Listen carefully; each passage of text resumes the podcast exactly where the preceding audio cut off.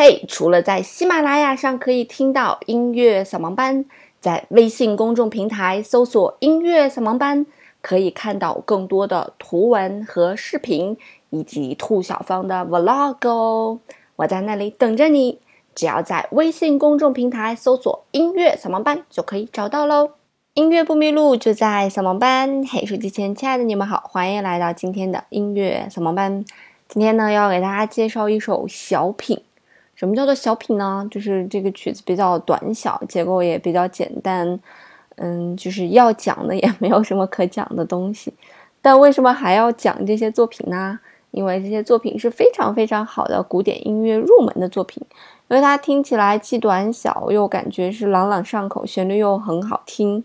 所以听起来让你没有压力，从而呢就非常喜欢听这种音乐。那就一遍一遍听，从而就爱上古典音乐了。这样就可以听再大型一点的作品了。那么今天跟大家介绍这首作品呢，似乎也没有什么名字，它叫《加沃特舞曲》。我们先来听一听这首作品到底是什么样子吧。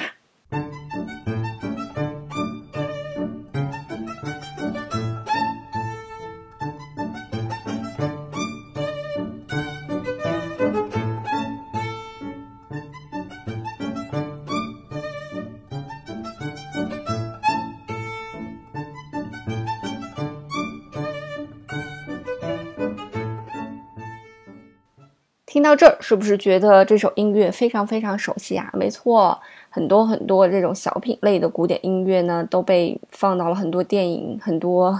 呃 电视剧当中，数不胜数哈。所以我们就不跟大家来去盘点我们到底在哪里见过它了。那么加沃特舞曲，其实加沃特舞曲它本身就是法国的一种舞曲的一种类型，所以这首曲子。就是说，它 也并没有什么名字，但是最最著名的加沃特舞曲呢，就是我们今天听到的这个加沃特舞曲了。它来自于一个叫做葛塞克的这样一个作曲家。那么这个作曲家呢，是一七三四年出生的，一共活了九十多岁，所以在当时应该算是一个非常长寿的作曲家。所以等于说是在一半的就巴赫的呃末年和这个莫扎特的整个这个时期。所以去听他的一些交响乐呢，也能听到其中有一些莫扎特般的古典音乐的时期的那种影子哈。那么这个作曲家呢，他生于比利时，是非常就是这个家境是非常不好，就是一个贫苦的农民家庭出身的。那么十七岁的时候呢，来到了巴黎，当时呢，在巴黎的贵族音乐爱好者的乐队就是供职，然后并且行使这个音乐监督的职权。那在那个时候呢，他也自己创作了一些室内乐啊、交响乐呀和一些小型的一些歌剧。那呃，我们今天其实听到的这首作品也来自于他的歌剧当中的一个段落哈。那么后来呢，这个葛塞克也创建并且领导了一些业余爱好者的音乐会，也举办了一系列的音乐会。呃，随后呢，还创办了皇家歌唱学校。随后呢，他又被派回到了自己的故乡比利时。那大概在他七十二岁左右的时候，他被逐出音乐学院哈，然后大概是九十五岁的时候逝世。在这段时间，他一直住在乡间，住在乡村里。我们对葛萨克这个人名好像不太熟悉，但是我们对他的这个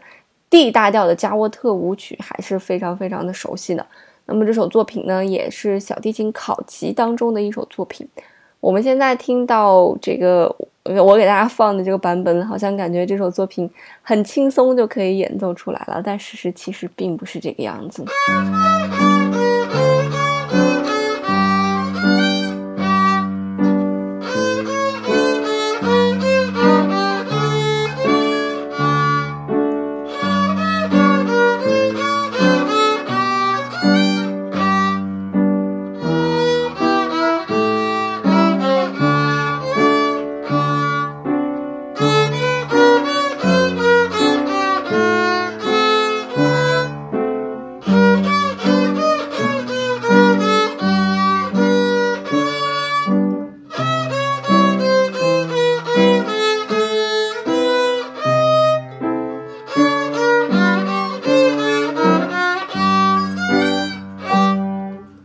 给大家放这个版本来自于一个小琴童看起来好像只有五六岁的样子吧。其实能拉成这样已经非常非常的不错了，因为小提琴真的是一个啊超级难去演奏的一个乐器，它里面牵扯到的技巧点真的是太多了。首先就是音准的一个把握，然后。大家还听到了，这小提琴在演奏的过程当中会碰到弦，还有有一些很多杂音，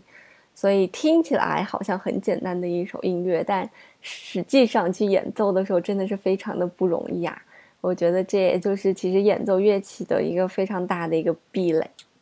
那我们今天跟大家介绍的这首加沃特舞曲，其实说白了，在结构上也非常的简单，嗯，说真的也没有什么可去介绍的哈。那唯一可能能说的，也就是什么是加沃特舞曲了。那么加沃特这种舞曲，它是源自于法国古代的一种民间舞曲，哈，呃，它的节奏就是介于活泼与不活泼之间吧，小快板可能会多一些，会以四二拍或者四四拍为主。那一般来讲，会以弱起的小节开始，就是大大大大大大。啊，它会一个弱起小节开始，就是不是在，比方说这个小节一共有四拍，它可能会从这个小节第三拍开始，就是一个不完全的小节开始。在十七世纪的时候，这种呃舞曲在法国宫廷特别特别的流行。那么，比方说像巴赫的法国组曲啊，或者亨德尔的一些奏鸣曲，都有加沃特的这种呃舞曲的类型。反正很多舞曲其实就是传入了宫廷之后，就变成了王公贵族茶余饭后，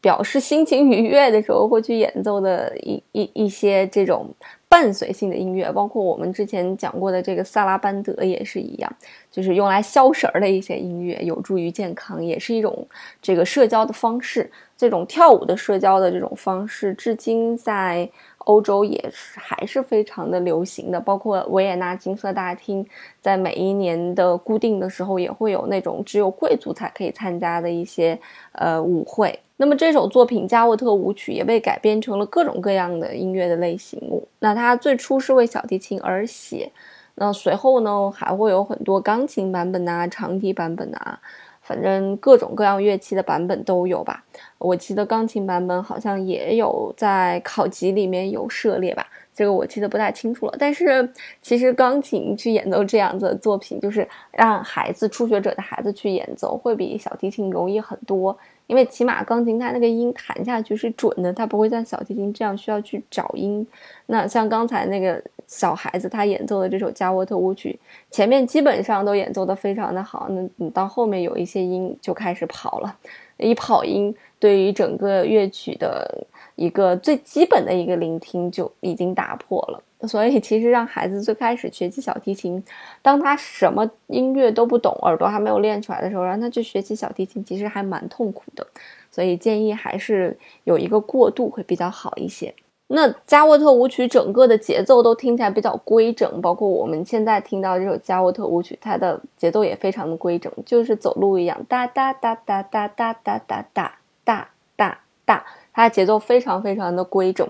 它就和我们现在听到的一些流行音乐，甚至说和我们听到的上周的呃圣桑的那首《影子与回旋随想曲》都不一样。圣桑的那首《影子与回旋随想曲》，它的主题带有很多切分性的结构，听起来节奏感就非常的强。那包括我们现在黑人的一些说唱的一些音乐呀，啊，以及呃雷鬼的这种音乐，包括爵士音乐，嗯，很多的现代的一些音乐类型，它都在刻意的打破像加沃特这种非常固定的一种节奏类型，给你一种新的一种节奏感。那这种节奏感就会给你很多流动的感觉。所以很多大多数的流行歌就是快歌啊，很多流行歌它都喜欢用一些哎节奏感不一样的东西。呃，那一些慢的一些流行歌、抒情的一些歌曲，它往往又用的节奏会比较简单。还有一些，比方说像朋克或者 funk 这种，呃，音乐类型，它所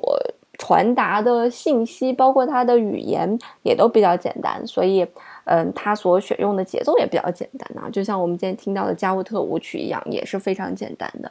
那么，总之，嗯，这些舞曲既然是为这些。呃，皇室茶余饭后来去跳舞的，所以它的节奏听起来就不会设计的那么复杂，不会像我们之前跟大家介绍过的来自于肖邦的马祖卡一样，它的节奏如此的复杂，如此的流动。嗯，肖邦自己都说，我写舞曲是不为别人跳舞的，就是每次都会说出来这样让人觉得哇，这这就是有才华的人所彰显的个性才说出来的话哈。那么在民间呢，这种这种加沃特舞曲，它是一种呃非常轻快的轮舞，就是它的队形呢会有打开或者转圈，那么每个这个圆圈呢都会有一对技巧非常高超的这个舞伴来去领舞。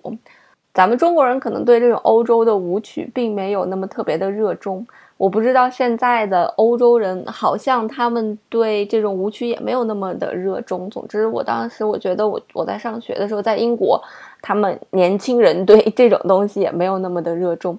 但它毕竟是一种存在过并且非常盛行过的一种音乐类型吧。如果能把这种音乐类型加以创新和改编，和现代的一些东西进行一些融合，那就是我们现在所说的对音乐进行一个再创造。呃，与改编，然后形成自己的一种风格，这就是自己风格的一种开始吧。就是其实任何的个人风格的一个起始，还是对之前的风格的一种模仿，直到模仿到一定境界的时候，它可能才能够沿袭成自己的惯有的一套模式和自己惯有的一套艺术风格。那这个东西就是完全属于自己的了。